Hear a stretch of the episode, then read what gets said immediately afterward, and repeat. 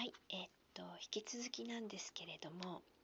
えー、っと前回がおすすめのピアニストの5回目だったんですが、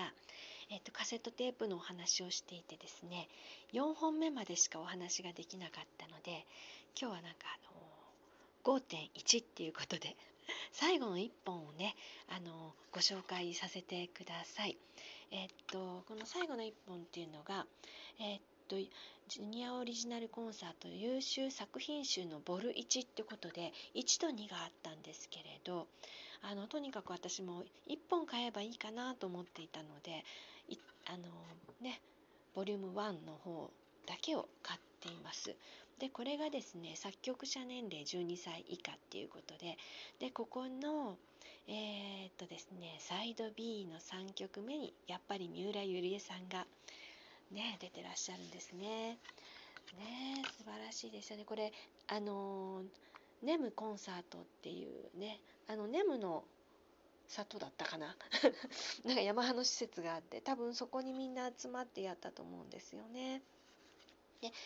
で、ま、多分ですけどもこの頃あの上原綾子さんとかはもうあの13歳以上になっていたんじゃないかなと思います多分出られてたんじゃないかなと思いますで今日はですねあのおすすめのピアニストさんと言いながらえー、っともう一人ですねここのあのカセットテープのですねサイド A の3曲4曲目に「幻想曲」っていうタイトルでピアノを弾いてらっしゃる方がいらっしゃいます。えーと、その方をご紹介したいと思います。えー、その方のお名前は角田康介さん康介くんですね。で、えっ、と、相変わらずですこの中に入っているですね紙を見ますと,、えーと、角田康介さん愛知県この方ね愛知県名古屋市出身なんですけれども11歳って書いてあります。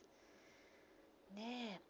だからすごくねやっぱピアノお上手な方なんですけれどなんとですね現在はピアニストとしてではなくて指揮者さんとしてですね活躍されています。ねもうピアニストさんだけでもねわからない人いっぱいね私お名前挙げてるかもしれないんですがねあのピアノを一生懸命勉強をねヤマハでされた後に指揮者の方にね転校というか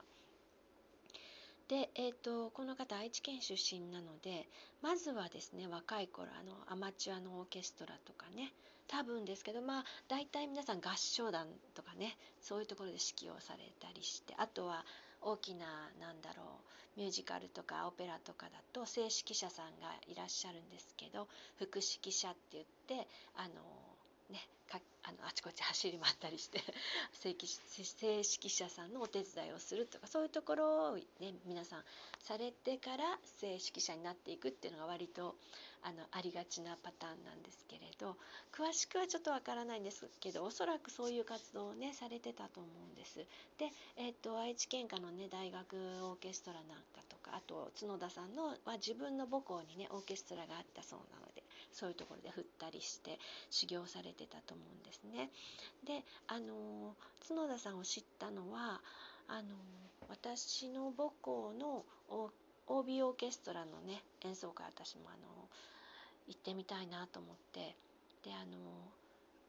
とにかく入ってみたかったんです。愛知芸術劇場。愛知芸術劇場。ね私が住んでいた時にはなかったので一回ちょっと中入ってみたいなと思ったらあのそのたまたまその帯オーケストラがそこで演奏会するよって聞いたので帰省するねついでにと言ってあれですけどでそこで振ってらっしゃったのが角田康介さんだったんですね。であのまあ OB 会のようなものなのであの打ち上げはねあの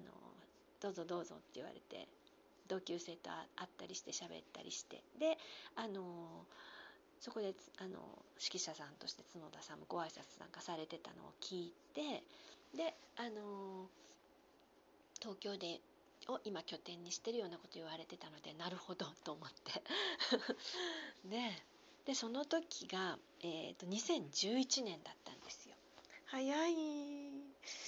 45年前かと思ってたんですけどもね2011年でしたそのね OB オーケストラに、ね、私が行った時が。でその頃ですね実は東京のアマチュアオーケストラの間でも角田さんっていう人がいるっていうのちょっとね話題になってたんですよ。であの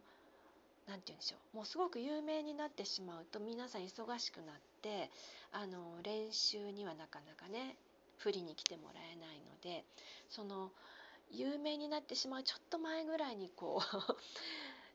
振っていただけたらなんてラッキーなんでしょうっていう感じであの、ね、皆さんこうスケジュールどうですか？どうですかって多分あちこちのねアマチュアオーケストラの方たちも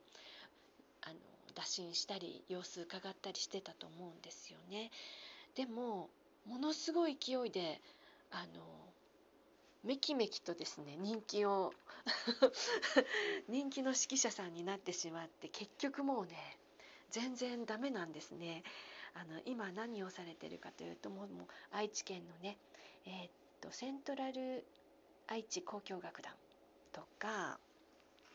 もう、えー、っと今大阪の方だったかな大阪フィルハーモニー交響楽団とかですね振られてるんですねもうね台の方も振ってらっしゃったような話も聞きますあ仙台フィルハーモニー交響楽団でもね指揮者さんを今あの継続でされているっていうこともすごいですねあちこちでね。であのまあ調べていただくと分かると思うんですけれどももちろんあのピアノもね弾かれますけれどやっぱりオーケストラの指揮者さんになるっていう時にはやっぱりその他の楽器も多少ねたしなむというかで、えっと、クラリネットとかバイオリンとかチェロとかねいっぱい勉強されてます。ねえそしてあのこれちょっとねあのミーハーな私たち一般人には あのちょっと食いつきたいところなんですけれどもあの新春スペシャル「のだめカンタービレ」のだめってあの有名なんですけれどもあの新春スペシャルでは式の指導を玉木さんにされたりあの映画のね「のだめカンタービレ」の最終楽章ではですね千秋真一役のこのピアノ演奏の手元の吹き替えもされたそうなんです。全然知らなかったんですけど。ねえ。華々しい経歴がねあのつこう続けて書いてあります。ねえ。すごいですね。名古屋出身ですよ。だから3歳からねヤマハに行かれててあの高校までは多分東山センターかなって思うんですけど。違ってたらごめんなさい。東山じゃないかなって思うんですよね。うん。ね。素晴らしいですよね。いい先生にね恵まれたりやっぱりご自身もかなりの努力家さんだったんだと思います。ねこれも作品ね。カセットテープなんですよ。どこ行っちゃったっけ？あこれ。ね、このだからこの1本の中にも角田さんの作品と三浦さんの作品がねご本人の演奏で録音されてるのでいつか聴いてみたいなと思っています。いつだろう。ねいつでもいいんです。ねもしあのお手元にお持ちの方